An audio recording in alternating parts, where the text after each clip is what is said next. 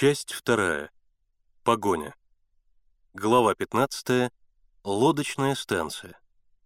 Миша уперся ногой в скользкий от ночной росы берег, столкнул лодку в воду, перевалился через борт и вскарабкался на нос. Поехали. Белесый туман окутывал реку. Берега едва виднелись.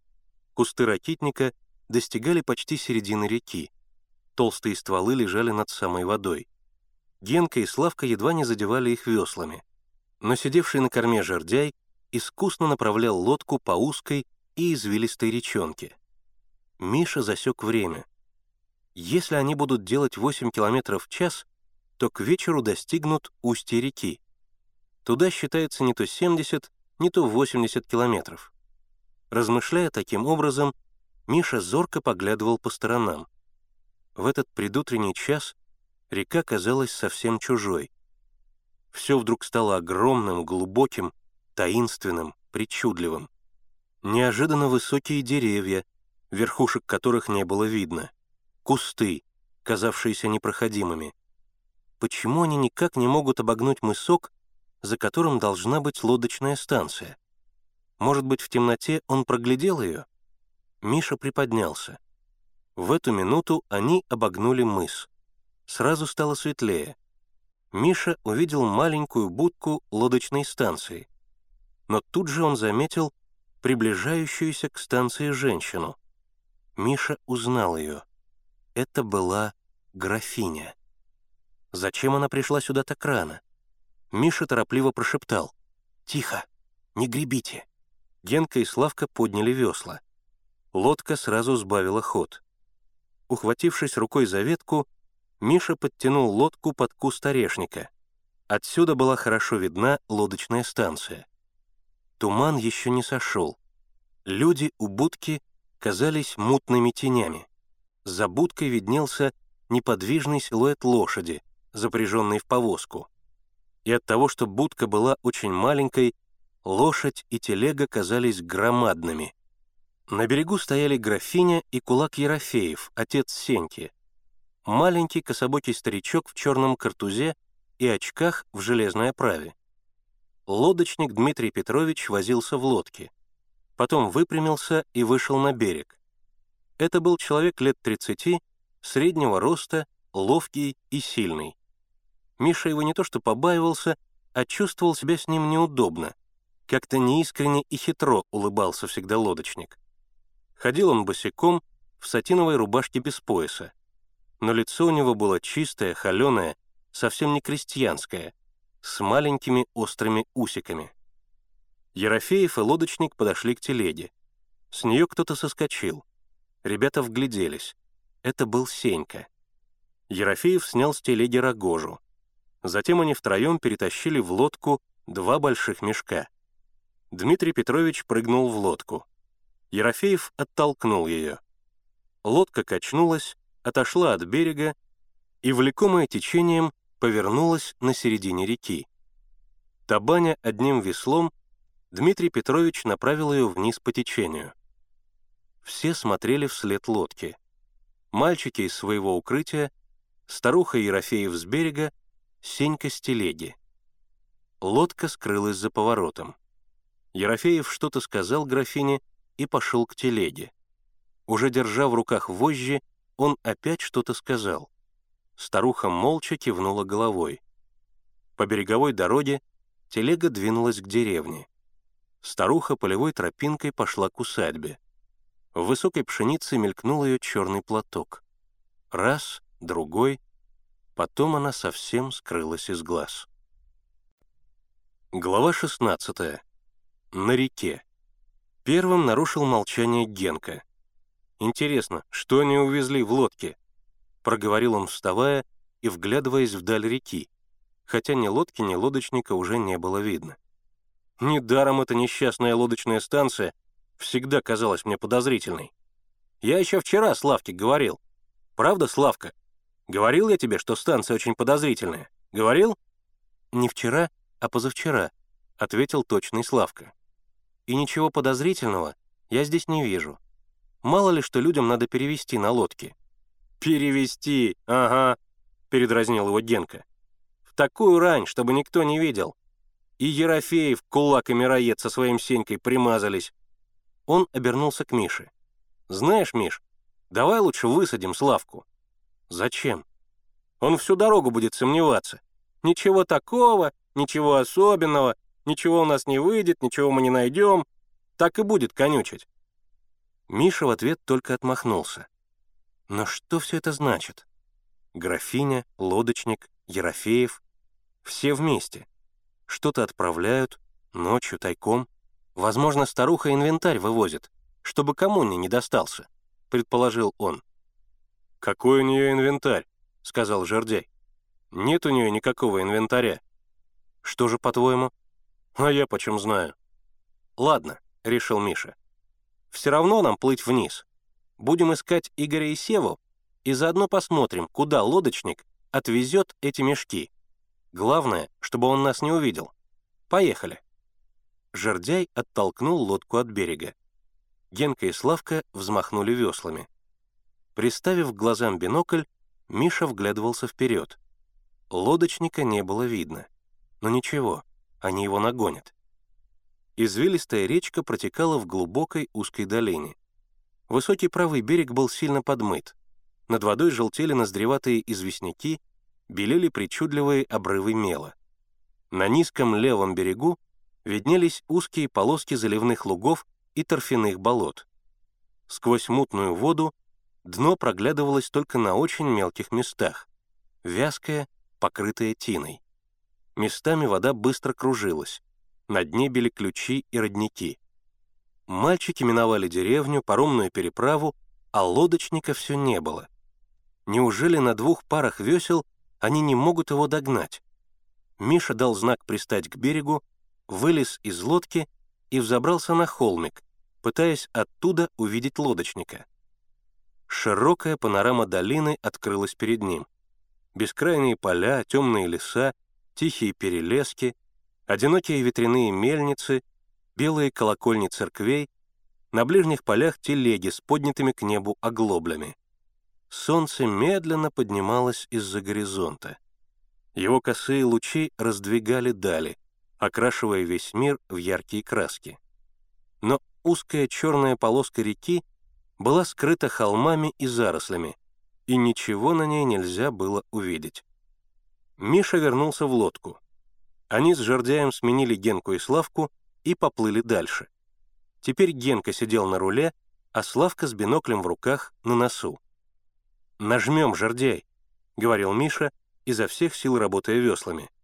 «Ты, Генка, на руле поосторожнее». «За меня не беспокойся, не в первый раз», — не замедлил ответить Генка.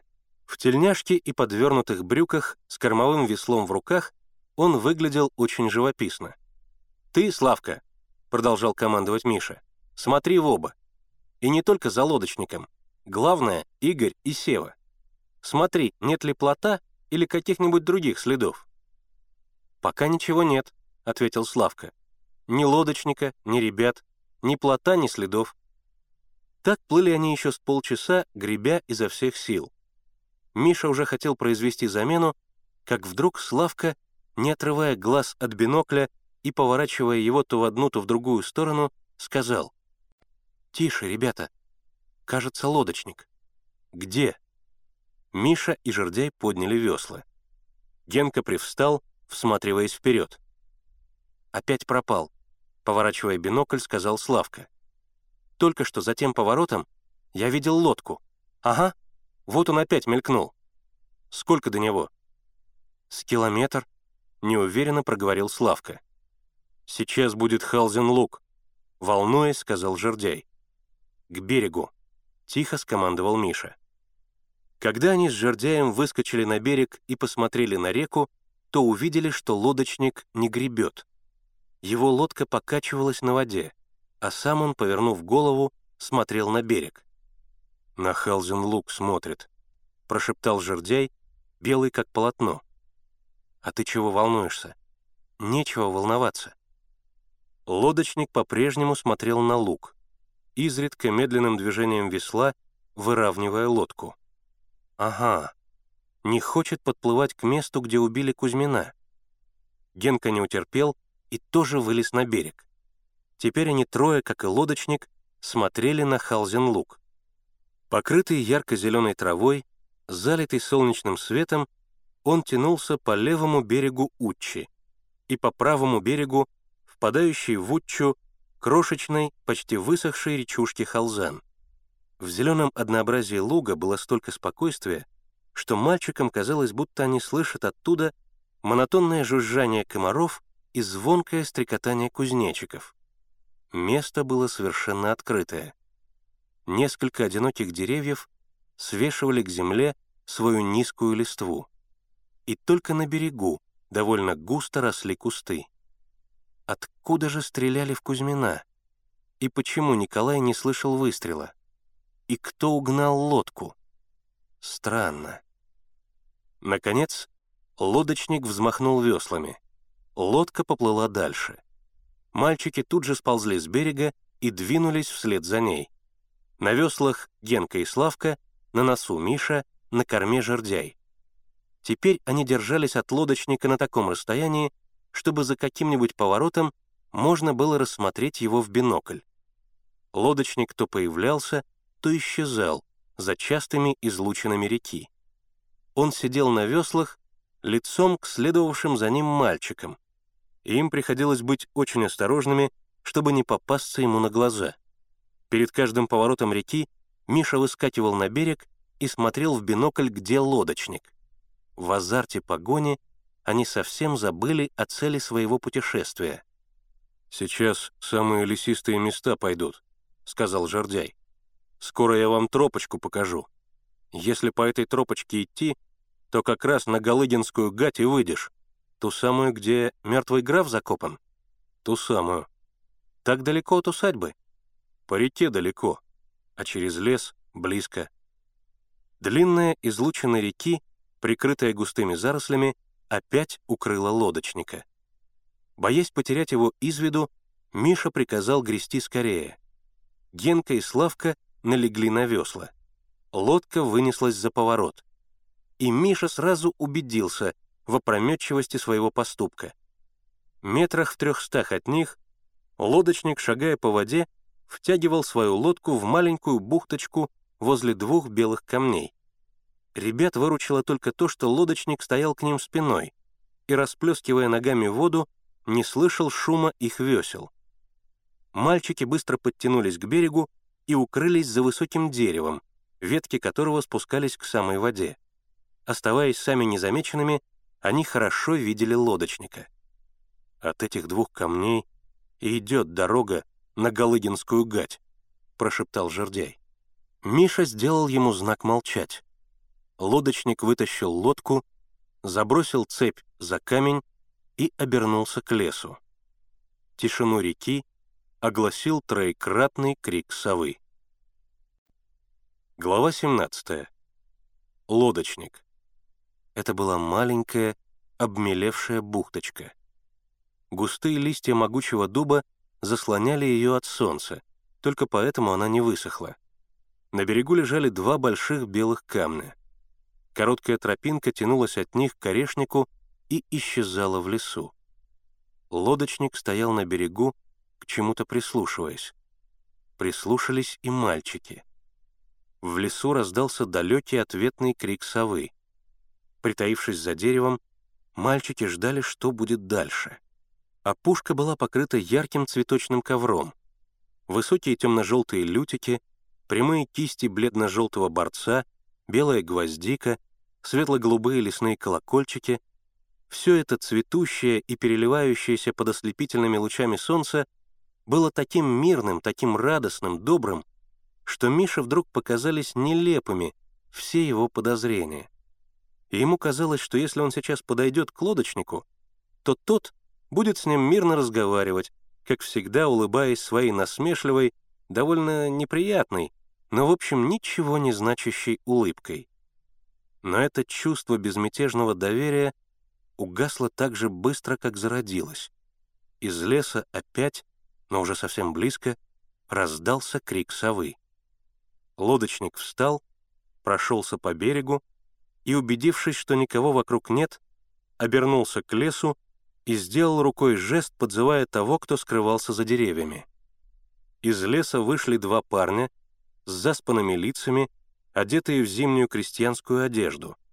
На одном был рваный полушубок, на другом — длинный вытертый зипун, оба в помятых солдатских шапках.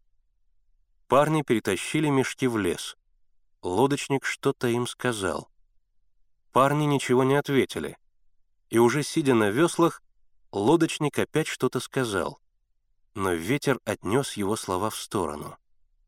Как только лодочник сел в лодку, Миша сообразил, что надо покидать убежище. Мальчики быстро поплыли назад. Отойдя с полкилометра, они развернулись и медленно поплыли навстречу лодочнику с таким видом, будто они просто катаются по реке. Даже бинокль Миша запрятал под сиденье. И как только они развернулись, показался лодочник. Он греб медленно, сильно откидываясь назад. И когда наклонялся, то сквозь рубашку было видно, как сжимаются и разжимаются его острые лопатки. Он оглянулся на шум весел ребячей лодки и перестал грести. Его лодка, покачиваясь на воде, медленно поворачивалась, и когда ребята поравнялись с ней, она уже стояла посередине реки, загораживая проезд. Чтобы не зацепить ее веслами, мальчики тоже перестали грести. Наклонив голову, лодочник из-под лобья оглядел мальчиков и, неожиданно улыбнувшись, спросил, «Далеко плывете, товарищи?» Он улыбался одним ртом. Концы его маленьких острых усов при этом хищно топорщились кверху, а холодные голубые глаза пристально и недоверчиво смотрели на мальчиков. Эта улыбка лодочника и раньше коробила Мишу, а сейчас была особенно неприятна. «Так, плывем», — спокойно ответил Миша. Лодочник по-прежнему улыбался, но рука его уже лежала на борту ребячей лодки, и он медленно подтягивал ее к себе. Миша понял, что он тянется к цепи, и крепко прижал ее ногой. Продолжая улыбаться, лодочник обвел оценивающим взглядом ребят. Перед ним сидели четыре здоровых и в сущности уже взрослых парня. По его лицу было видно, что он обдумывает, как ему поступить. Потом он сказал, «И жердяй с вами?» Миша ничего не ответил. Минуту продолжалось молчание. Лодочник крепко держал лодку за нос. Потом опять сказал, «Знакомая лодка». «Да», — ответил Миша. «Это лодка Кондратия Степановича». «Вот как?» Недоверчиво усмехнулся лодочник, ухватив, наконец, рукой металлическое кольцо, к которому была приторочена цепь. «Значит, Кондратия Степановича?» — переспросил лодочник, и Миша почувствовал ногой, что лодочник потихоньку дергает цепь. Но Миша крепко держал ее. «Да, Кондратия Степановича», — повторил Миша, не понимая, к чему клонит лодочник. «Интересно», — насмешливо протянул лодочник. «А ведь Кондратий Степанович сегодня утром уехал на рыбалку. И на своей лодке. Я сам его видел». Миша, конечно, мог бы напомнить, кого лодочник в действительности видел сегодня утром, но этого делать было нельзя. И Миша сказал, «Не знаю, кого вы видели, но Кондратий Степанович разрешил нам взять лодку». По-прежнему, улыбаясь, лодочник покачал головой. «Так-так. Некрасиво, товарищи, некрасиво. А еще комсомольцы». Он опять потянул цепь, но Миша крепко держал ее ногой. «Что некрасиво?» — нахмурился Миша. «Что вы нас стыдите?» «Лгать нехорошо», — укоризненно сказал лодочник. «Нехорошо покрывать преступников. Ведь я знаю, чья это лодка». «Чья же?» — усмехнулся Миша. «Это лодка Кузьмина, которого вчера здесь убили. А убил его брат». Лодочник показал на жердяя. «Эту лодку милиция разыскивает, а вы ее прячете. Нехорошо. Очень нехорошо». Перед таким нелепым обвинением Миша растерялся и забыл про цепь. В ту же секунду лодочник изо всех сил дернул ее. Миша упал. Падая, он попытался рукой схватить цепь, но опоздал. Усмехаясь, лодочник накинул ее на крюк, который торчал на корме его лодки, и тут же оттолкнулся. Цепь натянулась. Мальчики могли достать ее теперь, только перебравшись в лодку к Дмитрию Петровичу. «Нехорошо, нехорошо», — нагло улыбаясь, повторил лодочник. «Жердяй хочет брата выручить, понимаю?» А вам, комсомольцам, не к лицу. Придется, дорогие друзья, вернуться в деревню. Придется. Дрожа от возмущения, Миша закричал. «Какое вы имеете право?» «Каждый должен помогать правосудию», — издеваясь, ответил лодочник. Между тем, как не слабо было течение, оно относило обе лодки к берегу. Этого Миша опасался больше всего — если Дмитрию Петровичу удастся задержать их лодку на берегу, то он сможет каким-либо образом вызвать из леса своих парней, и тогда мальчики будут бессильны перед ними. Значит, нельзя терять ни секунды. Лодки уперлись в берег. Миша вскочил на нос. «Сейчас же отпустите, слышите?» «Рад бы, да не могу», — рассмеялся лодочник. Он не успел договорить. Миша перепрыгнул в его лодку и схватил цепь. «Не трогать!» — заорал лодочник и вскочил, высоко подняв в руках весло. Но Миша одним движением сорвал цепь с крюка и перебросил ее в свою лодку. Потом он выпрямился. «Ударьте! Попробуйте!» Дмитрий Петрович стоял, высоко подняв весло, с бледным, искаженным от бешенства лицом. Он ударил бы Мишу, но Генка и Славка уже карабкались в его лодку. Генка так навалился всем телом на борт, что лодка накренилась. Лодочник покачнулся и закричал.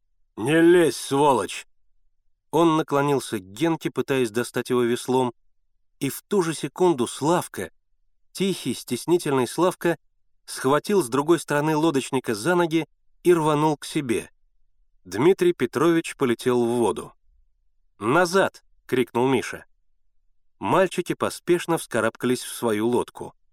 Изрыгая проклятие, Дмитрий Петрович метнулся за ними.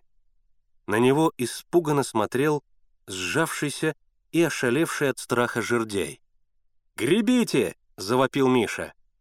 Генка и Славка, торопливо сталкиваясь веслами, начали грести. Дмитрий Петрович был уже совсем близко. Он дернулся к корме, но промахнулся. Генка и Славка ударили веслами один раз, другой. Набирая скорость, лодка понеслась по реке. Расстояние между ней и лодочником все увеличивалось. Дмитрий Петрович постоял некоторое время, повернулся и пошел к берегу. Лодка неслась все быстрее. Поворот, за ним другой, вот и дерево, под которым они прятались, вот и два белых камня, еще поворот, еще поворот — и они выплыли на прямой, длинный отрезок реки, уходивший в сторону от леса. Здесь их лодочник уже не догонит. Глава 18. В чем дело? И все же мальчики продолжали грести изо всех сил, тяжело дыша и оглядываясь назад. Им казалось, что сейчас из-за поворота опять появится лодочник, и не один, а с парнями, которых он оставил в лесу но страх, который вначале придал Генке и Славке силы, начал проходить. Они вдруг почувствовали себя совершенно изможденными и объявили, что не в состоянии больше грести. Миша и Жердяй сменили их.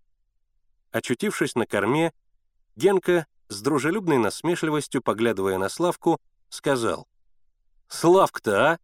Как лодочника дернул! Вот уж от кого не ожидал!» Никто ему не ответил. «А вот жердячек наш перепугался», — продолжал Генка. «Прям душа в пятки ушла». Жердяй покраснел. «Вам-то что? Уехали в Москву и все, а мне с матерью здесь оставаться. Ну и что?» «А то, что зарежут они нас, вот что», — убежденно ответил Жердяй. «Так и зарежут», — усмехнулся Генка. «А ты думаешь, Тут тебе не Москва. Зарежут и все. Не первый случай. Кто они и кого они зарезали? Спросил Миша. Но в ответ жердяй только засопел и еще старательнее стал грести. Сидевший на носу Славка сказал, «Все же непонятно, почему лодочник к нам пристал? Неужели он действительно думал, что мы на лодке убитого Кузьмина?» «Эх ты, святая простота!» — закричал Генка. «Разве он не может лодки отличить?» «У Кузьмина одна парка, а это двухпарка. Другой двухпарки у нас в деревне нет», — сказал Жордяй. «Вот видишь», — подхватил Генка. «Нет, тут дело в другом». «В чем же?» «Он боялся, что мы в лес пойдем и увидим этих парней и мешки. Вот чего он боялся. Недаром мне лодочная станция казалась такой подозрительной». «Правильно, только при одном условии», — сказал Славка. «При каком?» «При том, что в мешках есть что-то тайное». Генка трагически воздел руки к небу. «Невыносимо! На лицо банда, а ты сомневаешься. Нас только что хотели утопить, а тебе кажется, что ничего не произошло. Что ты за человек, не понимаю». «Какие теперь банды?» — сказал Славка. «Видали его?» — закричал Генка. «Какие банды? Самые настоящие, бандитские. И Кузьмина они убили, это уж определенно». Жордя перестал грести и испуганно смотрел на Генку. «Почему ты решил, что они убили Кузьмина?» — спросил Славка. «А кто? Его брат?» Генка кивнул на Жордяя. «Скажи, Жордяй, убивал твой брат Кузьмина?» «Не убивал он», — проговорил Жордяй, снова начиная грести. «А кто убил?» «Не знаю». «А я знаю», — упрямо повторил Генка. «Они и убили». Миша не вмешивался в разговор. Все только что происшедшее казалось ему диким, невероятным. Конечно, насчет лодки Кузьмина Дмитрий Петрович выдумал. Это лишь предлог, чтобы задержать их. Уж кто-кто, а он знает каждую лодку в деревне. Тогда в чем же дело? Из-за парней? Вряд ли. Парни уже давным-давно скрылись в лесу. А вот к убийству Кузьмина это может иметь прямое отношение. По лицу лодочника видно, что он убийца.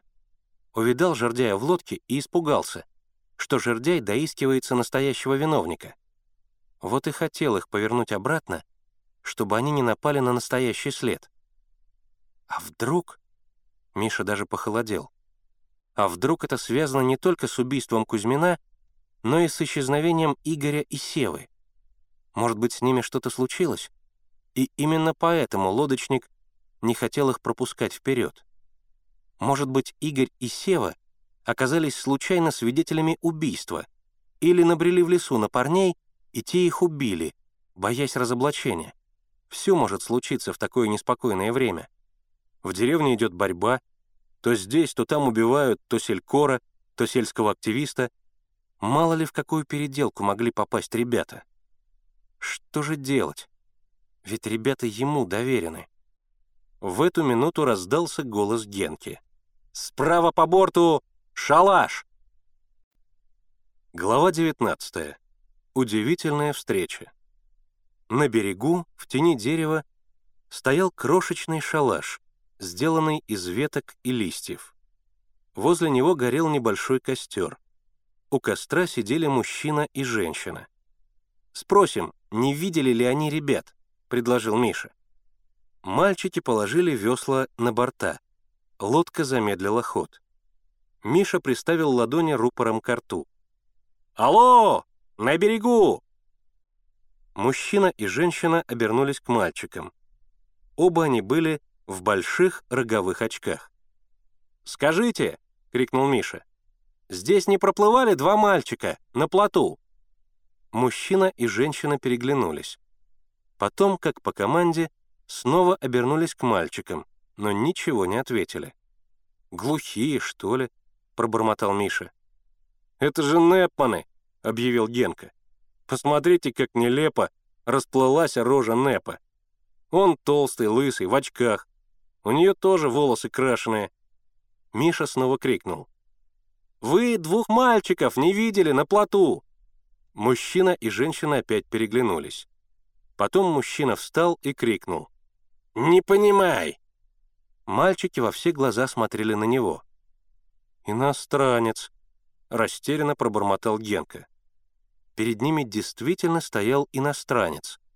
Плотный лысый человек в роговых очках, рубашке с короткими рукавами и серых широких брюках гольф, спускающихся чуть ниже колен на серые же, явно заграничные чулки. Пожилой мужчина в брюках гольф мог быть только иностранцем. «Не понимай!» — снова крикнул иностранец, засмеялся и отрицательно покачал большой круглой лысой головой. «Поговорить с ними, что ли?» — нерешительно сказал Миша. «А чего?» — поддержал Генка. «Посмотрим, что за иностранцы такие. Шпрехин зидойч». Мальчики подгребли к берегу, вышли из лодки и подошли к шалашу. Мужчина смотрел на ребят и улыбался. Женщина сидела у костра, помешивая ложкой в котелке. Она смерила мальчиков внимательным взглядом. Мальчики потянули носами. Из котелка пахло шоколадом. «Вы далеко кричать, мы плохо понимать русский», — сказал иностранец. Возле палатки лежали два рюкзака с ремнями и блестящими застежками, два фотоаппарата на тоненьких ремешках, консервная банка с яркой этикеткой, два термоса и еще какие-то мелкие вещи заграничного происхождения. Иностранные туристы, решил про себя Миша. Буржуазия. Пролетарии по заграницам не раскатывают. То же самое подумали Генка и Славка. Мальчики с неприязнью смотрели на представителей капиталистического мира, так неожиданно появившихся на берегу реки Утчи. Как сюда попали эти хищники и акулы? «Ви повторяет ваш вопрос», — сказал иностранец. Вблизи оказалось, что он не так уж лыс. На голове у него были волосы, но очень редкие и светлые, как пушок. И весь он полный, развощекий, походил на большого откормленного ребенка. Здесь не проплывали два мальчика на плоту. «Плет? Э, что значит плет?» «Это как лодка», — объяснил Миша и показал руками. «Такой четырехугольный, из бревен». Иностранец радостно закивал головой. «Понимает, понимает». Он обернулся к женщине и произнес какое-то иностранное слово. Потом опять радостно закивал головой. «Плет. Понимает. От слова «плить», «плавить». Понятно. Били здесь два мальчик. Пайонир, галстух. Он тронул свою шею. Пайонир, хорош пайонир. Бил, тут бил. Когда? Ночевал. Не эта ночь, а после эта ночь. Вчера утро дальше плит на свой плет. Плет подчинял и поехал. У Миши отлегло от сердца. Наконец-то. Значит, Игорь и Сева живы-здоровы, ничего с ними не случилось. Из дальнейших расспросов выяснилось, что Игорь и Сева приплыли сюда позавчера вечером, переночевали, вчера до полудня починили плот и поплыли дальше. Значит, вчера, в среду, во время убийства Кузьмина, Игорь и Сева преспокойно сидели здесь, беседовали с иностранцами, и происшествие на Халзином лугу их никак не коснулось. Ну и прекрасно, хоть с этим все в порядке. Теперь-то их наверняка можно будет догнать. Расстояние между ними было два дня, а теперь только один. К вечеру и нагонят. Из котелка распространялся аппетитный запах шоколада. Мальчики бросали на котелок голодные взгляды и беззастенчиво принюхивались. Генка просто дрожал от жадности. Женщина что-то сказала мужчине. Улыбаясь, он проговорил. «Мальчики, кофе пить?» «Вот еще. Станут они угощаться у буржуев». Миша отрицательно качнул головой, собираясь произнести какую-нибудь вежливую формулу отказа, но Генка прошептал. «Давай обожрем капиталистов». Мише это предложение показалось дельным. Теперь, когда они выяснили, что с Игорем и Севой все в порядке, можно было особенно не торопиться. Поесть-то им все равно надо. А если они будут сами варить обед, то потеряют еще больше времени. Мальчики уселись вокруг костра. Только один жердяй продолжал стоять. Он очень стеснялся. ведь в своей деревне он никогда не видел иностранцев. И только когда Миша велел ему сесть, он присел на корточки, но на порядочном расстоянии от костра. Женщина разлила дымящийся кофе по металлическим стаканчикам, которые она вытащила один из другого. Из кожаного НССРа были извлечены крошечные ложечки и щипчики для сахара. Все это женщина проделала довольно проворно, но молча, без улыбки. У нее были коротко подстриженные волосы рыжеватого оттенка, с сильной проседью. За очками вокруг глаз виднелась частая сеточка морщинок. Руки худые, загорелые, а на запястьях белые полоски. «Наверное, кисти не загорели из-за браслетов», — подумал Миша. А теперь она браслеты оставила в гостинице. Боится, что ограбят. Да кто их ограбит? Кому они нужны? На салфетке лежали тонюсенькие ломтики хлеба, намазанные чем-то коричневым.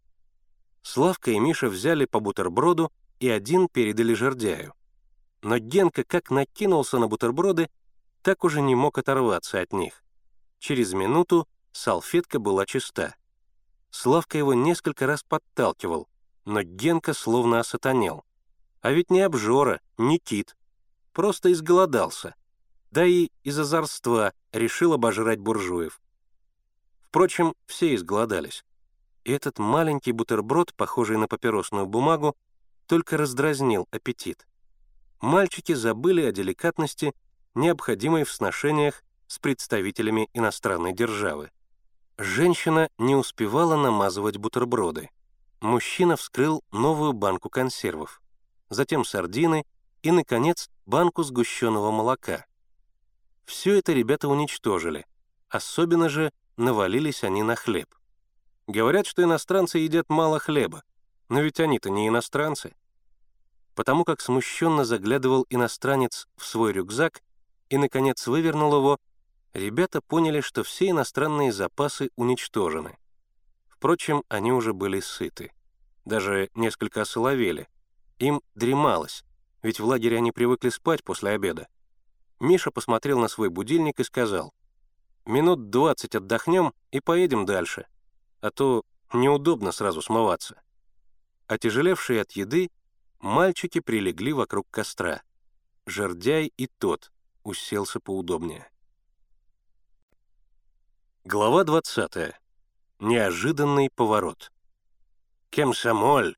— улыбаясь, сказал иностранец, показывая на комсомольские значки ребят. «Ким! Интернациональ!» «Да, мы есть комсомольцы», — ответил Миша, не без вызова и тоже коверкая слова, вероятно, думая, что иностранец его лучше поймет. «Хорошо, хорошо. Комсомоль — это хорошо. Интернациональ — это хорошо». «Притворяешься, буржуазия несчастная», — подумал Миша. «Не любишь ты ни комсомола, ни интернационала». Потом спросил. «Путешествуете? Вояж?» «О, да-да», — закивал головой иностранец. «Мы есть путешественник. Ходить, ездить. Россия — хорошая страна, красивая страна». «Нравится вам у нас?» — насмешливо спросил Генка, поглаживая свой туго набитый живот. «О, нравится, очень нравится, очень хорошо». «Знаем, как вам у нас нравится», — подумал Миша. «Разве капиталистам у нас может нравиться? Живьем бы съели нашу республику». «Как там у вас лорд Керзен поживает?» — развязно спросил Генка. Иностранец брезгливо сморщил лицо. «О, лорд Керзен, это нехорошо, лорд Керзен, очень нехорошо. Фу, Керзен. Керзен — это плохо. Значит, Керзен нехорошо? Насмешливо переспросил Миша. Ему даже стало неприятно, что иностранец так притворяется. Уж если имеешь убеждения, то отстаивай их. Иностранец отрицательно покачал головой. Нехорошо. Очень нехорошо. Керзен, ультиматум, Тори, империализмус. А Муссолини хорошо? О, иностранец энергично замотал головой. Муссолини совсем нехорошо. Фашизмус. Коммунист, социалист убивать. Диктатура. Совсем нехорошо. «А почему у вас есть всякие Керзаны и Муссолини?» — ехидно спросил Миша. И, видя, что иностранец его не понял, он энергично махнул рукой. «Керзан, Муссолини, вон! Долой!»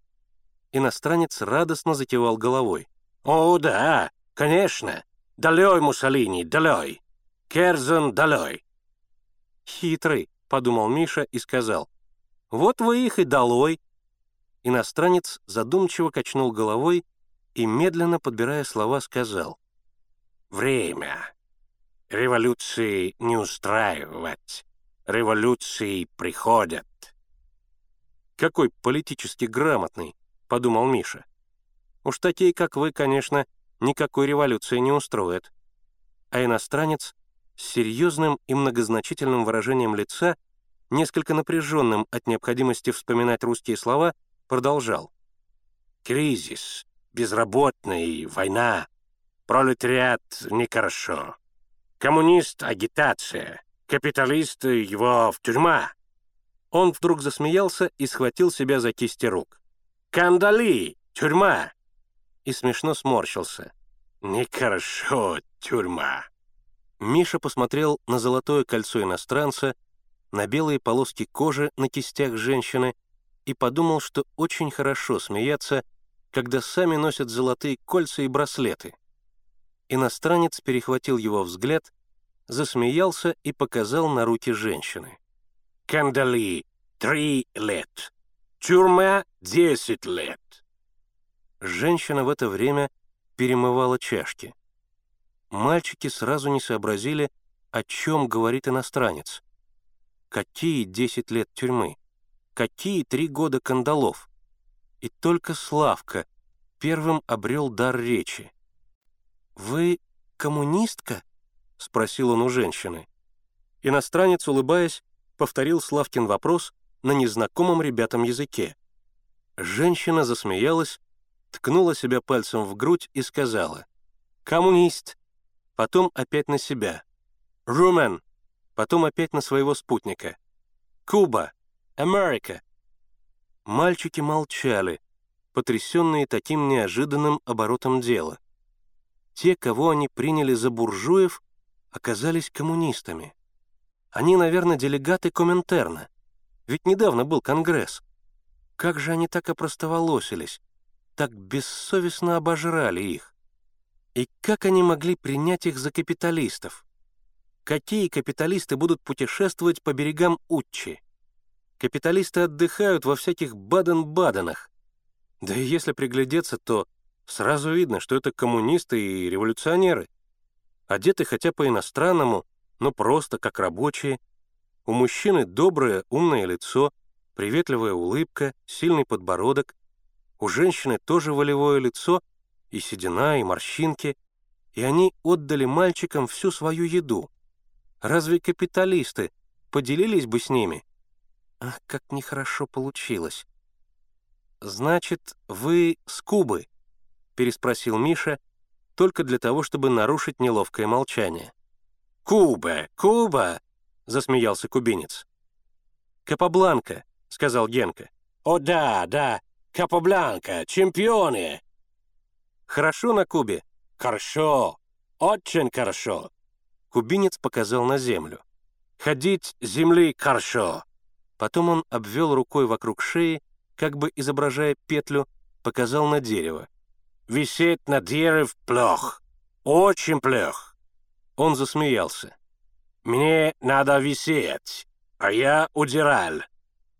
Мальчики с восхищением смотрели на кубинца. Этот толстый, веселый, такой на вид заурядный человек был приговорен к смертной казни и сумел уйти от палачей, сумел добраться до России. Каким мужеством, какой отвагой надо обладать. А он сидит на берегу Утчи, вскрывает банки с консервами и смеется, как ни в чем не бывало. Вот это люди! Хорошо бы с ними поговорить, порасспросить, узнать, как обстоит дело с мировой революцией. Но надо ехать за Игорем и Севой. Да и после этого недоразумения мальчики чувствовали себя неудобно. Они встали и начали прощаться. «До свидания», — говорили они, пожимая руки кубинцу. А Генка добавил, «Если будете идти все берегом и берегом, то обязательно к нам в лагерь попадете». Кубинец не понял Генку и только весело улыбнулся в ответ. Румынки мальчики пожали руку особенно почтительно. На этих руках были кандалы. Потом они спустились к лодке. Собственно, никто не говорил, что им надо сделать, но каждый понимал это. Они сложили все свои продукты в один мешок, только хлеб мальчики оставили себе, ведь иностранцы его почти не едят. Кубинец и румынка стояли на берегу, поглядывая на сборы и не понимая их назначения. Миша торопился. Может быть, кубинец улыбается тому, что у мальчиков столько продуктов, а их они оставили безо всего. Наконец мешок был уложен. Миша вынес его из лодки и положил у ног кубинца и румынки. Они сначала не поняли, но потом, когда сообразили, замахали руками. «Не надо, не надо, возьмите, не надо!» Но Миша уже оттолкнул лодку и прыгнул в нее. Кубинец поднял мешок и, протягивая его мальчикам, пошел по берегу вслед за лодкой. Но Генка и Славка налегли на весла. Лодка быстро удалялась. На берегу стоял кубинец с мешком в руках. Он растерянно улыбался и качал головой, а маленькая рыженькая румынка стояла неподвижно, внимательно и серьезно глядя вслед мальчикам. Косая тень белой березы падала на ее худенькие плечи. И тогда Миша поднял руку и крикнул. «Рот фронт!» Женщина молча подняла сжатый кулак. Кубинец засмеялся, опустил мешок и тоже поднял сжатый кулак. «Рот фронт! До свидания! Рот фронт!» Глава 21. Плод. Скрылись из виду и кубинец, и румынка, и их маленький шалаш из веток. Опять потянулись леса, поля, луга, перелески, овраги, мельницы. «Некрасиво получилось», — сказал Славка, работая веслами. «Приняли за буржуев, набросились на еду». «Все Генка», — не оборачиваясь, ответил Миша. «Непманы, буржуи, Всегда лезет со своими дурацкими идеями. «Меня брюки гольф подвели», — оправдывался Генка. «Вижу гольф, ну и подумал, что буржуи». Миша пожал плечами. «Разве можно по штанам судить о человеке?» И меня сбил с толку. Я сразу подумал, что это иностранные коммунисты. «А если ты подумал, то и продолжал бы думать», — огрызнулся Генка. «Каждый имеет свое мнение». «А кто на бутерброды накинулся?» заметил Славка. «Как будто из голодной губернии приехал», — усмехнулся Миша. «Стыдно было смотреть». Генка собирался опять огрызнуться, но Миша приподнялся и крикнул «Плот!». На небольшой песчаной отмеле лежал плот. Ветхое сооружение из коротких тонких бревен, скрепленных лыком, рваной веревкой и ржавой проволокой.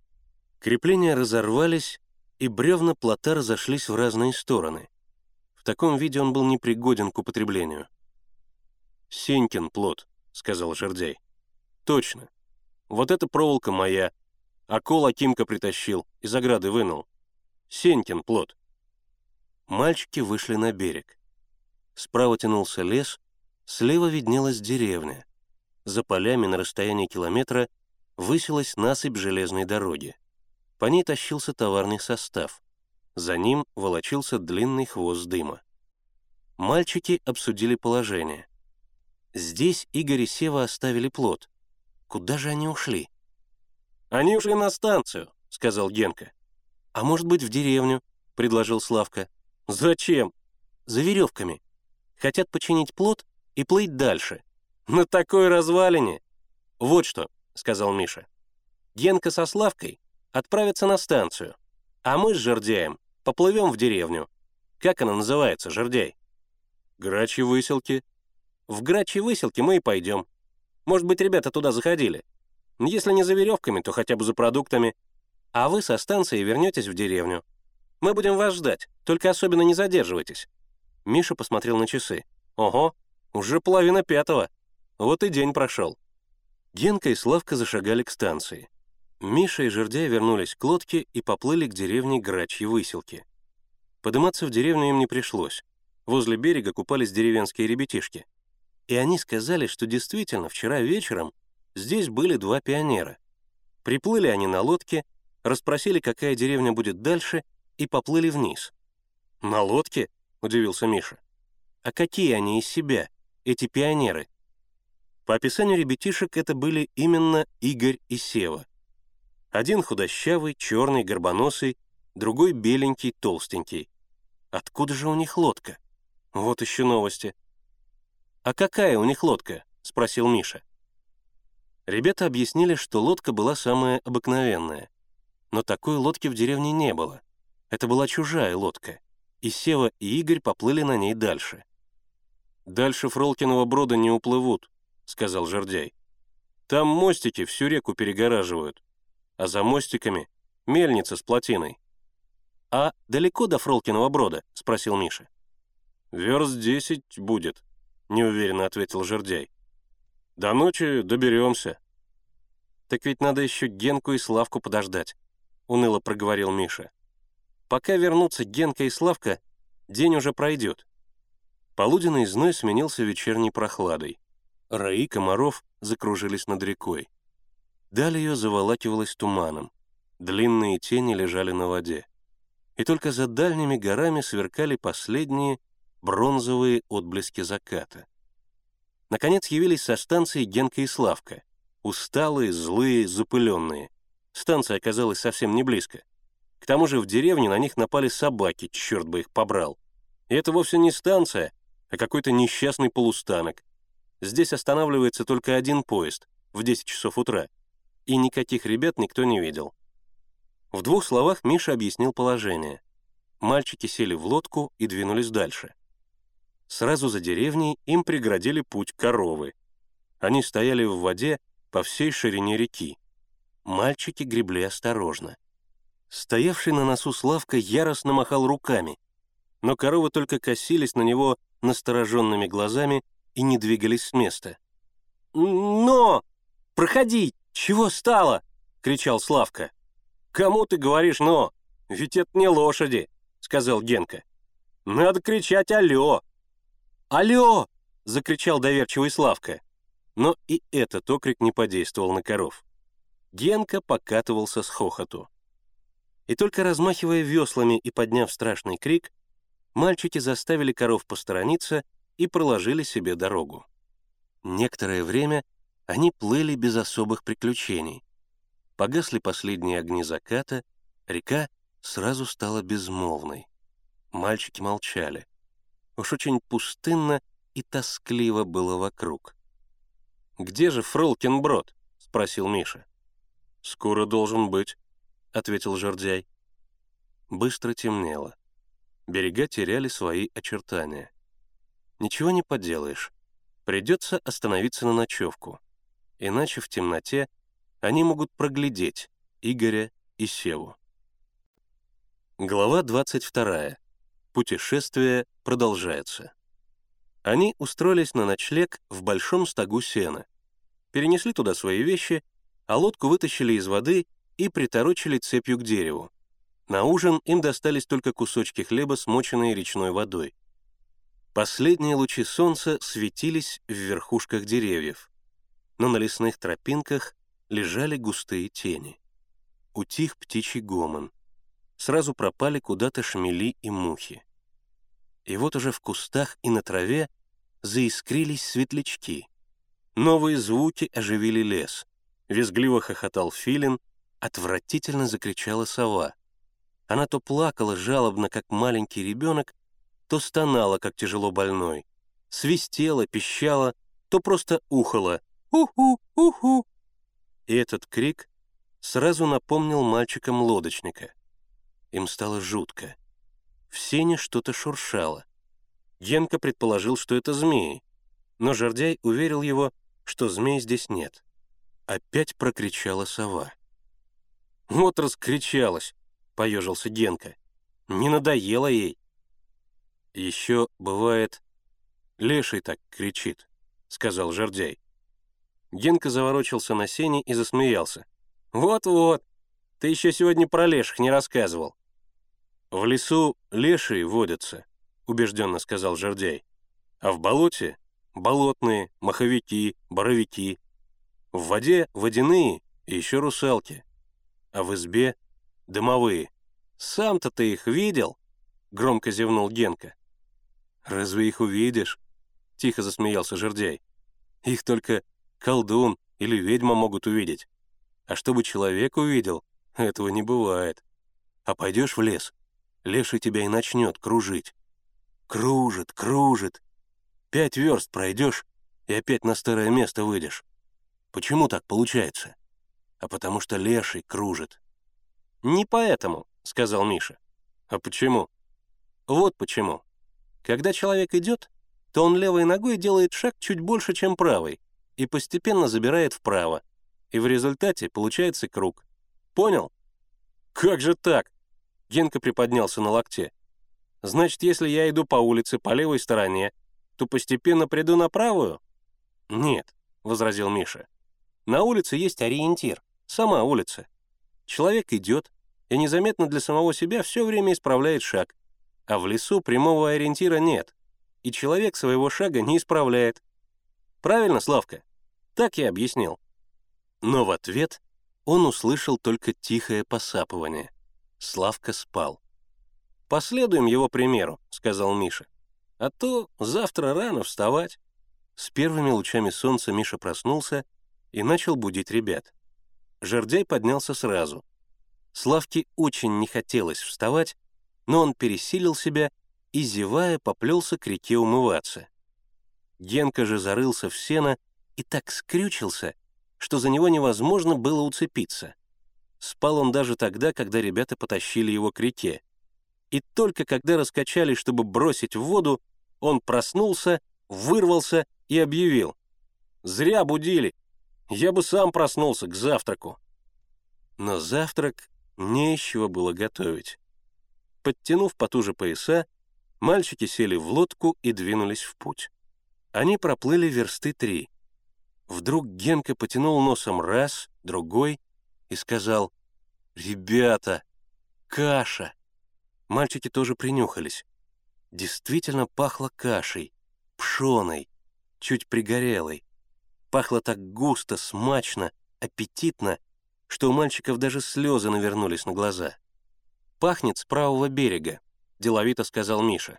«Жердяй, правь туда, а вы, ребята, нажмите».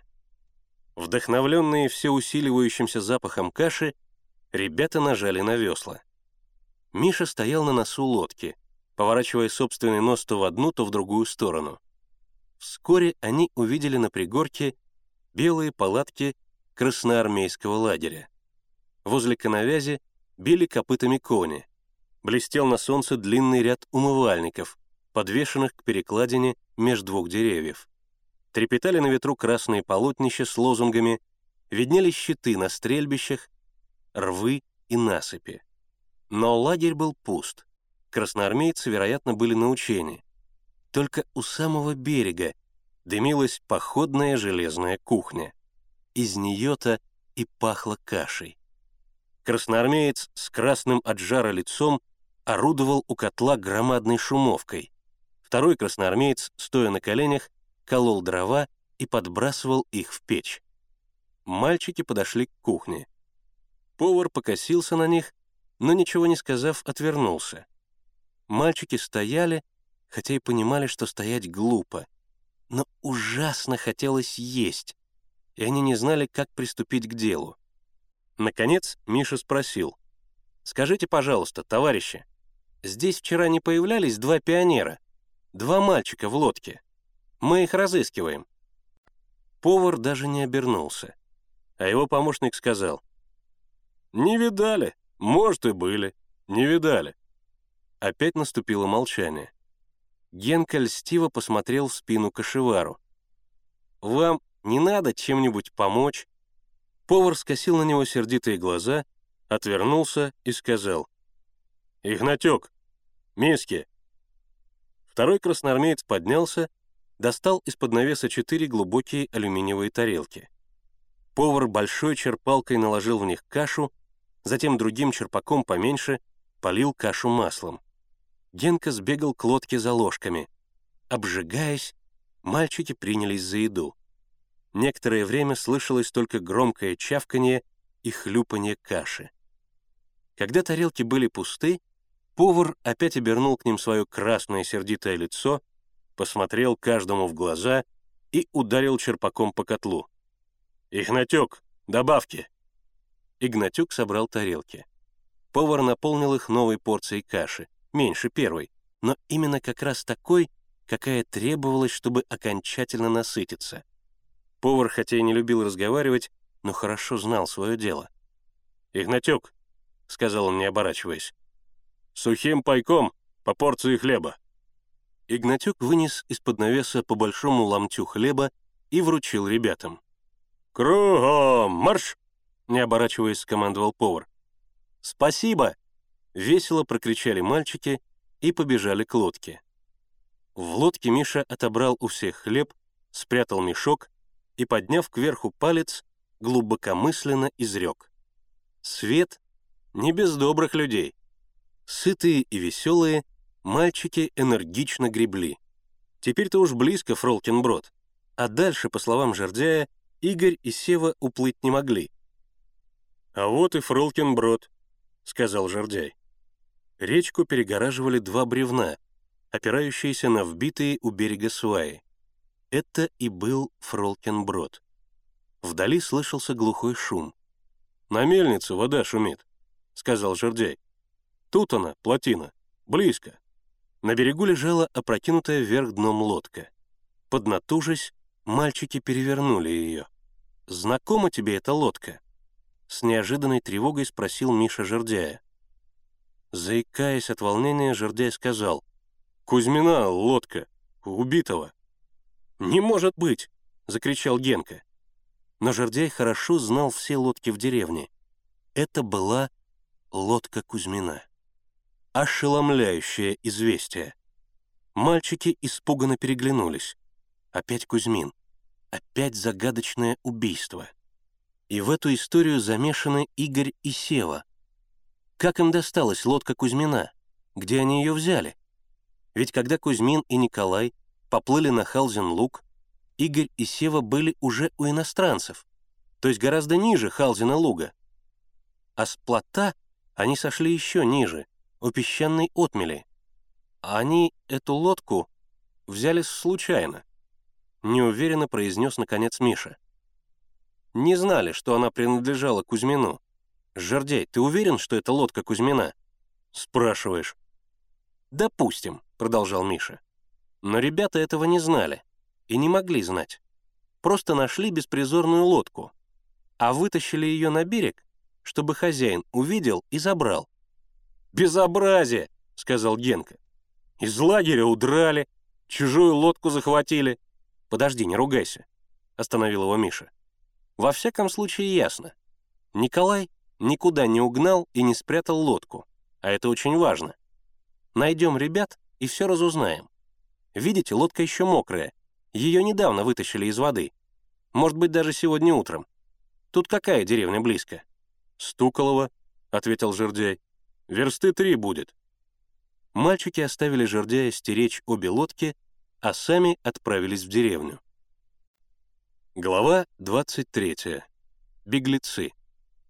Дорога шла сначала берегом, потом опушкой леса, затем круто поворачивала в поле. По опушке за стадом коров шел пастух, парень с перекинутым за плечо кнутовищем. Две собачонки отчаянно залаяли на ребят, но, подбежав к ним, подхалимски завиляли хвостами. «Пройдем мы тут в деревню?» — спросил Миша пастуха. «Пройдете», — ответил пастух. И долго потом смотрел вслед мальчикам. Деревня, казалось, еще спала. На улице ни души, все ворота заперты, собаки и тени лаяли. Мальчики миновали сельпо и увидели большую избу с вывеской «Стуколовский сельсовет». Двери в сельсовете были открыты настежь, но внутри никого не было. Одиноко стоял обшарпанный стол с выдвинутыми ящиками — висел на стене деревянный ящик телефона, хлопала открытая оконная рама, скрипели под ногами половицы, краска на них сохранилась только у стен, а в середине была вытерта. Мальчики вышли из сельсовета и увидели старичка-сторожа в тулупе с колотушкой в руке. Он подозрительно уставился на них и спросил. «Вам чего?» Мальчики объяснили, что они из лагеря. Разыскивают двух ребят, приплывших сюда вчера на лодке. Сторож молча слушал их, не то жуя что-то, не то просто шевеля губами. Потом строго сказал. «Пошли». «Куда?» «Там разберут. Пошли». В полном недоумении мальчики последовали за ним. Сторож, смешно ковыляя в огромных рваных валенках, со странной и в то же время комичной подозрительностью поглядывал на ребят. Так они дошли до большой пятистенной избы. «Входите», — строго сказал сторож и вошел вслед за ними. В темных сенях Миша нащупал ручку двери и потянул ее. Дверь открылась. Мальчики вошли в избу, и их глазам представилась такая картина. За большим квадратным столом без скатерти сидели Игорь, Сева и милиционер. Обыкновенный милиционер в форме. Его фуражка и ремень с пристегнутым пистолетом лежали на лавке. У печи возилась хозяйка. Задняя половина комнаты была отгорожена ситцевой занавеской. За ней слышались виск и возня ребятишек. Игорь, Сева и милиционер мирно ели картошку с огурцами. Но Миша сразу сообразил, что ребята арестованы. Ему стали понятны и удивление пастуха, и суетливая строгость сторожа. «Вот, товарищ», — сказал сторож милиционеру. «Еще троих привел. Этих двух разыскивали». Из-за занавески высунулась белобрысая голова, за ней другая. Через минуту шесть ребятишек, белобрысых, нестриженных, в длинных рубахах, выстроились перед занавеской и молча уставились на вошедших мальчиков.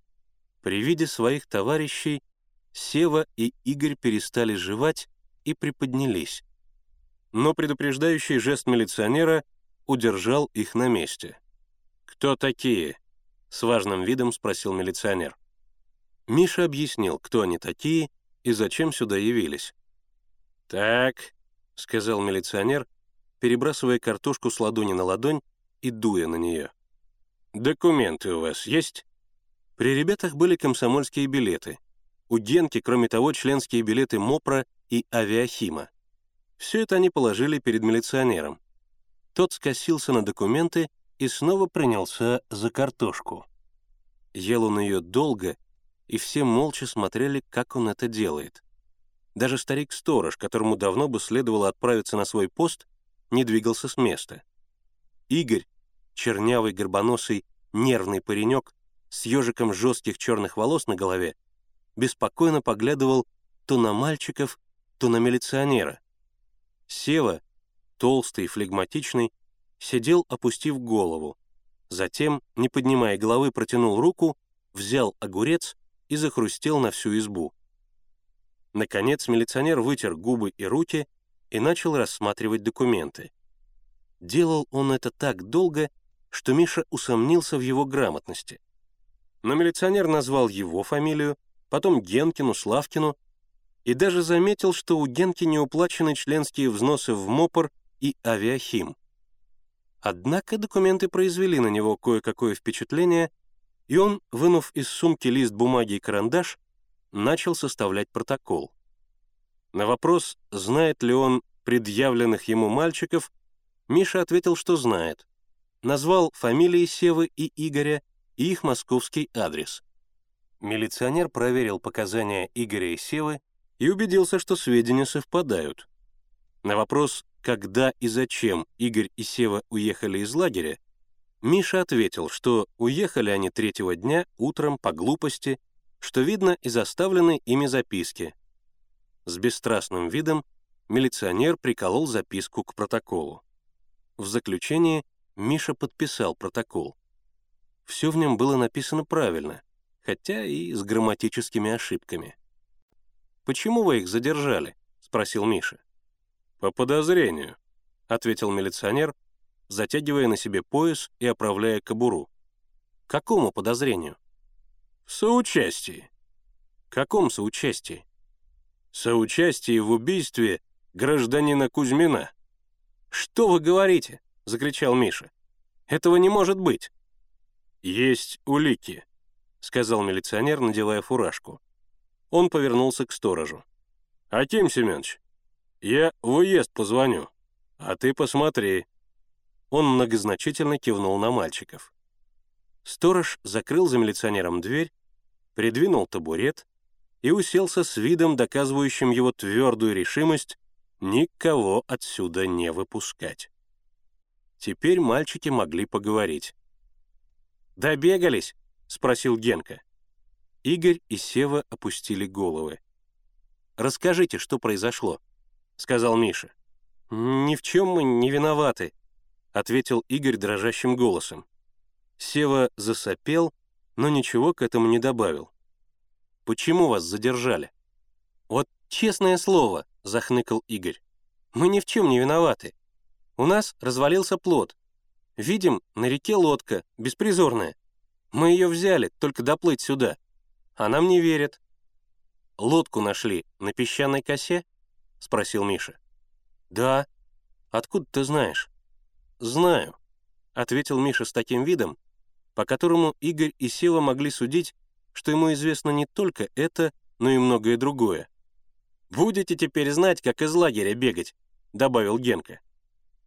«Когда вы прибыли к иностранцам и когда уехали от них?» — спросил Миша.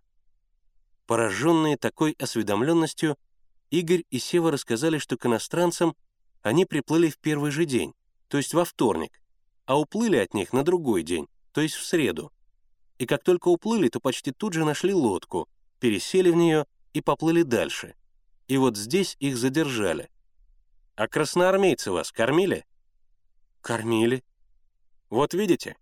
А вы говорите, что сразу приплыли сюда. Надо точно рассказывать, а вы путаете. Вот вам и не верят». Игорь и Сева опять понурили головы. «Мы вас, конечно, выручим», — продолжал Миша. «Хотя вы этого и не заслужили».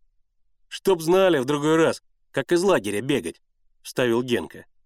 Игорь и Сева еще ниже опустили головы. «Вас, конечно, не стоит выручать», — продолжал Миша. «Выкручивайтесь, как хотите. Но мы вас выручим только ради чести и репутации отряда. Хотя вам, видно, наплевать и на то, и на другое». Игорь мотнул головой в знак протеста. Сева подумал и снова потянулся за огурцом. «Да-да», — продолжал Миша, — «вам наплевать. Если бы вы дорожили авторитетом отряда, то не сбежали бы. Теперь вся Москва говорит, что в нашем отряде нет ни дисциплины, ни порядка. Вам это безразлично, конечно. Что для вас отряд, что для вас коллектив. Но мы дорожим репутацией отряда и выручим вас. Выручим вас, вернем в лагерь. Посмотрим, как вы будете оправдываться. Посмотрим. Миша еще, наверное, долго выговаривал бы Игорю и Севе, но вернулся милиционер и объявил, что Игоря и Севу приказано доставить в город к следователю. «Мы тоже поедем», — заявил Миша. «Одних ребят мы не отпустим. «Проезд для всех свободный», — ответил милиционер. Миша взял с собой Генку, а Славке велел вместе с Жердяем вернуться в лагерь. И он велел Славке ничего в лагере не рассказывать о злоключениях ребят. И если приедут их родители, то сказать, что ребята нашлись и скоро вернутся в лагерь. Славка отправился к лодке. Милиционер с Игорем и Севой двинулись к станции. Вслед за ними зашагали Миша с Генкой. Глава 24. В городе у следователя. Следователь оказался вовсе не таким, каким представлял себе Миша. Мише всегда казалось, что следователь должен быть высоким, мрачным, сосредоточенным человеком с настороженным и проницательным взглядом, подтянутый, молчаливый, недоверчивый. Перед ними же сидел небольшой человек с самым обыкновенным лицом, серенькими глазами, рассеянный и, как казалось Мише, невнимательный. Заваленный папками шатающийся стол был покрыт рваным куском зеленого картона, усеянным чернильными кляксами и испещренным неразборчивыми надписями и ничего не значащими рисунками. Следователь несколько раз выходил из комнаты, оставляя на столе бумаги, и Миша удивлялся этому, ведь бумаги, несомненно, секретные. И вообще, все здесь открыто, сотрудники громко разговаривают, люди входят и выходят. Это сильно поколебало Мишина уважение к учреждению, где, по его представлению, велась тайная, опасная и самоотверженная борьба с преступниками. Игоря и Севу следователь, казалось, совсем не слушал. Он писал и писал что-то постороннее. Бумагу он передал другому сотруднику со словами «Это к делу Кочеткова». И тут же принялся писать следующую. Когда Миша рассказывал про то, что на них напал лодочник Дмитрий Петрович и про парней в лесу, то следователь был так невнимателен, что Миша обиженно замолчал. Продолжая писать, следователь наконец спросил, «Вы сумеете показать место, где нашли лодку?» «Конечно», — ответил Игорь, «у песчаной косы. Сколько до нее от Халзина луга?» На этот вопрос ответил Миша. «Верст семь или восемь?» Следователь поднял голову и, постукивая по столу карандашом, сказал. «Семь верст. Как же там очутилась лодка? Отнести ее течением не могло, расстояние большое, река узкая и извилиста, лодку бы обязательно прибило к берегу. Значит, лодку отогнали. Кто? Рыбалин? Но какой ему смысл отгонять лодку на такое расстояние и затем возвращаться обратно? Допустим, что убийца не Рыбалин, а кто-то другой. И этот другой отогнал лодку. Зачем? Ведь таким образом он только наводит на свой след, доказывает свое присутствие, в то время как его задача — скрыть свое присутствие и свалить все на рыбалина. Третья возможность. Лодку увел посторонний человек. Но убийство произошло вчера утром, и лодку вы нашли тоже вчера утром. Следовательно, она была отогнана сразу после убийства и этот случайный человек не мог не видеть того, что произошло на берегу, хотя бы тело убитого Кузьмина. Он на минуту задумался, потом продолжал. Рыбалин категорически отрицает свою причастность к убийству. Улики против него тяжелые, но обстоятельства еще не ясны. Одним из обстоятельств, кстати, самым загадочным, и является угон лодки. Будь лодка на песчаной косе, нам было бы легче найти человека, пригнавшего ее туда. Но вы забрали лодку, и этим запутали следы. Теперь все сложнее. Игорь и Сева сидели, не поднимая глаз, подавленные сознанием своей вины. «Все, что вы рассказали, правда?» — спросил следователь, и первый раз посмотрел на мальчиков так, как, по мнению Миши, и полагалось смотреть следователю, пытливо и строго. «Честное слово!» — в один голос сказали Игорь и Сева. Миша заявил, что ручается за мальчиков. «Верю», — сказал следователь. «Но ребята еще могут мне понадобиться. Придется дня на два задержаться в городе. У кого бы они могли остановиться? Есть у вас в городе знакомые?» Знакомых у ребят не было. «Куда же вас девать?» — задумался следователь. «Вот что. Я дам записку в Губано. Ребят дня на два поместят в детдом, а потом мы их переправим в лагерь. Он написал записку и передал ее Мише. «А к кому там обратиться?» — спросил Миша. «Кто там...» «Обратитесь лучше всего к товарищу Серову. Детские учреждения в его ведении». «Серов? Серов, кто же это такой? Знакомая фамилия. Ах да, ведь это им подписано охранная грамота на усадьбу. Вы их надолго задержите?» — спросил на прощание Миша. «Дня два, не больше», — ответил следователь. Глава 25. Серов. Серов был одет в обычный костюм губернского совработника. Галифе, сапоги и защитный френч с большими накладными карманами. Ведал он в Губоно хозяйственными делами — и сидел в отдельном кабинете за большим письменным столом с круглыми резными ножками. При взгляде на Серова Мише сразу вспомнился урок геометрии, на котором они рисовали куб и шар.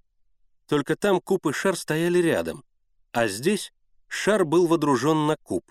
К короткому квадратному телу была привинчена большая, круглая, совершенно лысая голова. Шеи не было вовсе.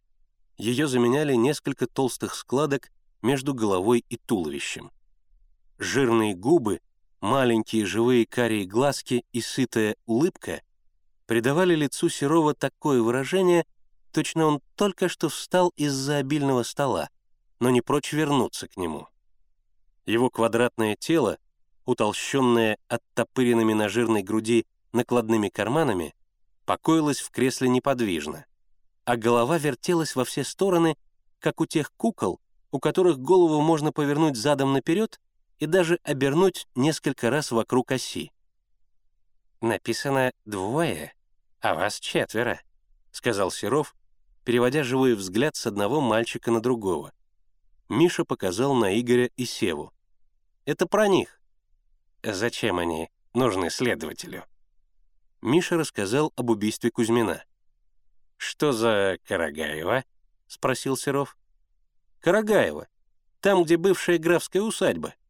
«Знаю, знаю». Серов закивал головой и многозначительно поднял короткий толстый палец. «Историческая ценность».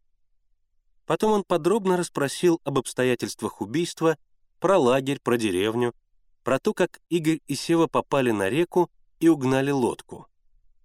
Слушая Мишин рассказ, он одобрительно кивал головой. Что именно он одобрял, ребята так и не поняли. А когда Миша рассказал про лодочника, то Серов даже всплеснул руками, и на лице у него появилось огорченное выражение. Вот, мол, какие дела творятся на белом свете. Но еще больше огорчился Серов, когда узнал, что Миша не рассказал следователю о встрече с иностранцами. Как же так? Надо было рассказать. Следователю все важно. «Иностранные коммунисты», — удивился Миша. «При чем здесь они?» Серов живо ответил. «Я не говорю, что они причастны. Но иностранцы. Ведь вы не видели их документов. Может быть, они не коммунисты. Надо быть начеку». Краснея от волнения Миша сказал. «И Рыбалин никого не убивал. И иностранные коммунисты здесь ни при чем». «Хорошо, хорошо», — сразу согласился Серов. «Это дело следствия. Пусть они занимаются». Он вдруг засмеялся тонким, как у девчонки, смехом, а потом начал обстоятельно рассказывать про усадьбу, про ее историческую ценность. «Это гордость губернии», — говорил Серов. Ее инвентарь хранится в местном краеведческом музее в разделе «Быт помещика XVIII столетия». Ребята, как сознательные комсомольцы, должны беречь усадьбу, ничего в ней не трогать и не портить. «Усадьба», — сказал Серов, — «достояние народа. Настоящие революционеры должны беречь и охранять достояние народа. Говорил он быстро, все время перебегая своими живыми карими глазами с одного мальчика на другого. Но ребятам ужасно хотелось спать. Чтобы не заснуть, Генка вертелся на стуле, Игорь хлопал глазами, а Сева встряхивал головой, которая поминутно падала на грудь. Миша хотел прервать Серова, но ему не удавалось вставить ни одного слова. В заключении Серов сказал, «Теперь насчет ребят. Поместить их в детский дом я не могу. Нет свободных мест и нет свободных пайков». Миша с удивлением посмотрел на Серова. Зачем же он их держал целый час? Дело к вечеру. Как и где теперь устраивать ребят?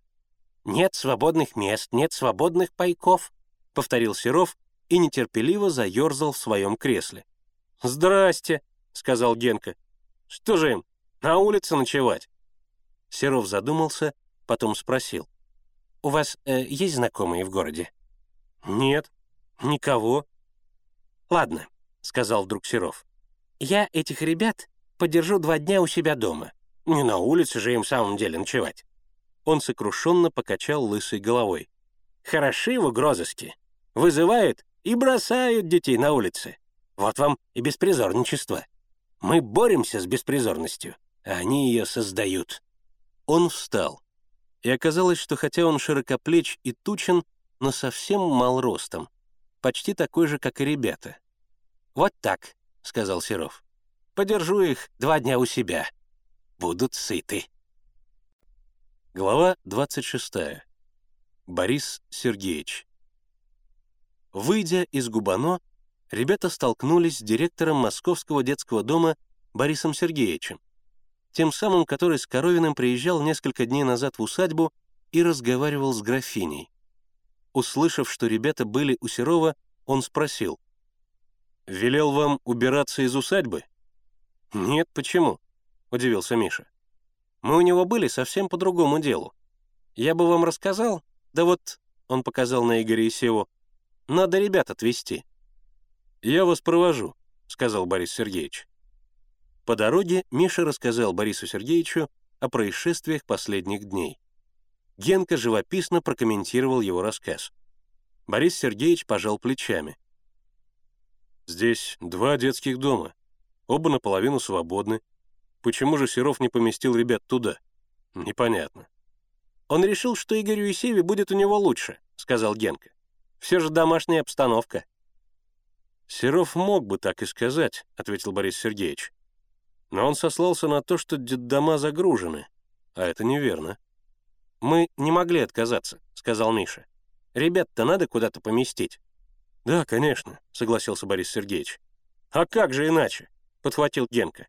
«У Серова их и накормят, и напоят, и в постельку уложат. Накормила, напоила и поесть дала ему. Везет этим дурачкам, честное слово. Из лагеря убежали, всех растревожили, в дурацкую историю влипли и вышли сухими из воды.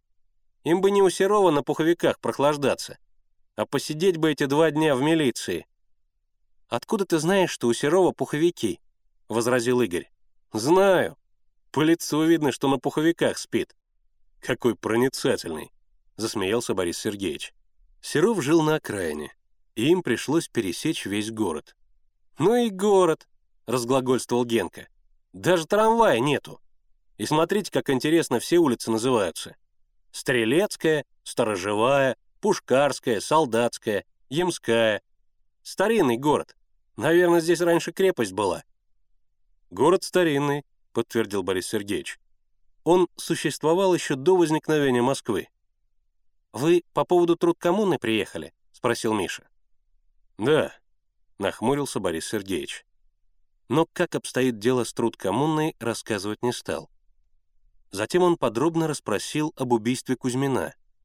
В ответ на уверение Миши, что Рыбалин к этому не причастен, Борис Сергеевич сказал, «Мне трудно судить, я не знаю обстоятельств дела, но виноват тот, кто заинтересован в убийстве Кузьмина». Наконец они дошли до квартиры Серова. Это был одноэтажный домик с небольшим крылечком и тремя окнами, завешенными белыми занавесками. За длинным забором выкрашенным, как и дом, в ярко-красную краску и утыканным сверху длинными острыми гвоздями, виднелись верхушки яблонь и груш. Возле двери висела на проволоке ручка звонка. «Устраивайте свои дела, я подожду вас», — сказал Борис Сергеевич и медленно пошел вдоль улицы. Мальчики поднялись на крыльцо. Миша потянул ручку звонка.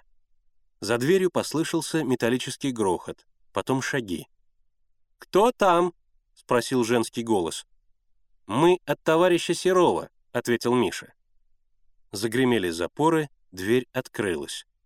На пороге стояла высокая красивая женщина в ярком халате, на котором были нарисованы зеленые и желтые цветы. «Нас прислал товарищ Серов», — начал Миша. «Я знаю», — проговорила женщина, и ее тонкие губы брезгливо искривились. «Кто остается?» Миша показал на Игоря и Севу. «Вот они». Она сделала шаг назад и шире раскрыла двери. «Проходите». Игорь и Сева нерешительно вошли в дом.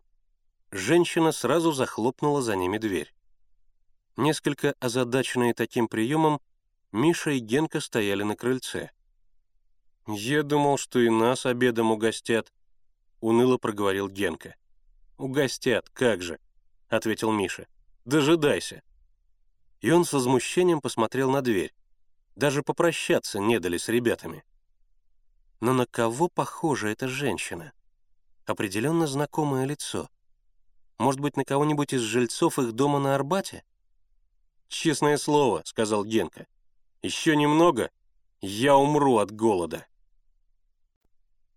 Глава 27. Быт помещика. Генка не умер с голоду.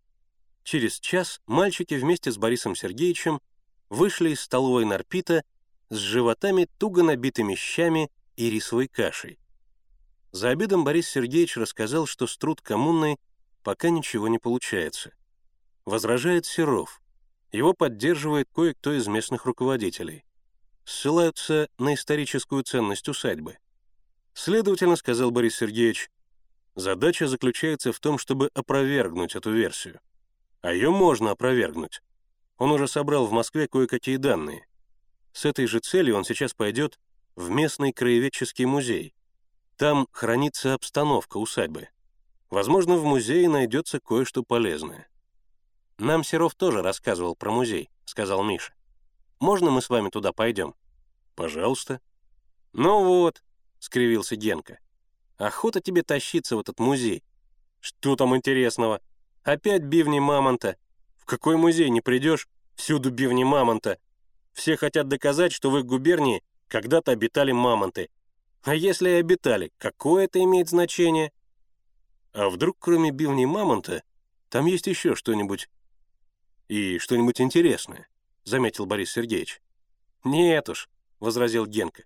Ничего, кроме бивней, там нет. Еще, наверное, рака с мощами какого-нибудь святого, да и в этой раке одна только труха и опиум для народа. «Не хочешь — не ходи», — сказал Миша. «Отправляйся на вокзал и жди меня». «Нет уж, чем на вокзале болтаться. Я лучше пойду в этот несчастный музей», — заявил Генка. Генка оказался прав. Первое, что они увидели при входе в музей, были именно бивни мамонта. Изогнутые, желтоватые, они украшали маленький вестибюль музея, свидетельствуя, что и эта губерния не отстала от других по части мамонтов. От вестибюля по всей окружности музея тянулась длинная анфилада комнат. Каждая была отделом. Отдел животного мира, полезных ископаемых, растительного царства, кустарных промыслов, земледелия, истории края. Впрочем, история края занимала несколько комнат. На одной из них висела табличка «Быт помещика XVIII столетия». В этом отделе и находилась обстановка усадьбы. Это была экспозиция гостиной. За канатом стояла мебель красного дерева, стол, диван, кресло и стулья, обитые темно-красным атласом, каминный экран с нарисованными на нем китайскими птицами, большая арфа с порванными струнами, два высоких зеркала с канделябрами по бокам. Были здесь еще три шкафа, первом под названием «Одежда помещика» стояли манекены в старинных парадных одеждах с медалями, орденами, звездами и голубыми лентами через плечо. Во втором «Досуг помещика» лежали длинные трубки, чубуки, игральные карты, бильярдные шары и шахматы из слоновой кости. В третьем «Отдых помещика» стоял почему-то обеденный сервиз, обложенный огромными пистолетами и другим старинным оружием. Генка комментировал быт помещика очень неодобрительно. «Зачем такие длинные трубки? Как из них курить? Потаскай за собой такую трубочку. Или кафтан. Как в нем ходить? А халаты? Какое старье? И кому это интересно? Отдых помещика, досуг помещика. Кому это нужно? Нет у нас никаких графов, никаких помещиков. Зачем же выставлять их на показ?» Но Миша не слушал Генку его внимание сразу привлекла бронзовая птица. Такая же, как и в усадьбе, но гораздо меньше. Она стояла на мраморной подставке и круглыми злыми глазами смотрела на мальчиков. «Смотрите, Борис Сергеевич», — сказал Миша. «Точно такой же орел, как и в усадьбе». Борис Сергеевич оторвался от висевших на стене таблиц, которые он внимательно рассматривал. Эта птица нарисована на гербе графов», — сказал он. «А вот для чего сделаны их бронзовые изваяния, не знаю. Возможно, графская прихоть». И он снова отвернулся к таблицам. Мише вдруг захотелось спать. Вот так всегда. Как только придешь в какой-нибудь музей, так обязательно тебя одолевает сонливость. Почему в музеях так клонит ко сну? Хочется поскорее пробежаться по залам и выйти на улицу. Но Мише было неудобно перед Борисом Сергеевичем. Он призвал на помощь всю свою волю и продолжал осмотр картин и таблиц, показывающих богатство графов и изображающих их быт. На одной картине секли крепостного. Он лежал на скамейке, связанный по рукам и ногам. По сторонам стояли два молодца в красных рубашках с прутьями, с картинно поднятыми руками. В некотором отдалении сам помещик в халате с длинной до самого полу трубкой в зубах. Затем висела большая карта уезда, на которой разными красками было показано, что графы Карагаевы владели таким же количеством земли, сколько имели две тысячи крестьянских дворов. Крестьянская земля была обозначена красным цветом, а графская — черным. И она представляла собой большой массив по обоим берегам Утчи, вплоть до речушки Халзан, той самой, где убили Кузьмина. Перед картой Борис Сергеевич стоял особенно долго и даже срисовал ее. И он объяснил Мише, что после революции почти вся графская земля была раздана крестьянам. Только некоторая ее часть осталась при усадьбе, но и ее позабирали себе деревенские кулаки. И если будет организована труд коммуна, то кулакам придется землю вернуть. «Как же!» — усмехнулся Генка. «Так они вам ее и вернут. Попробуйте получите у Ерофеева». Была здесь еще одна карта. Она изображала, каким богатством владел граф в России. Кроме Карагаева, у него было еще три имения и помимо этого рудники на Урале.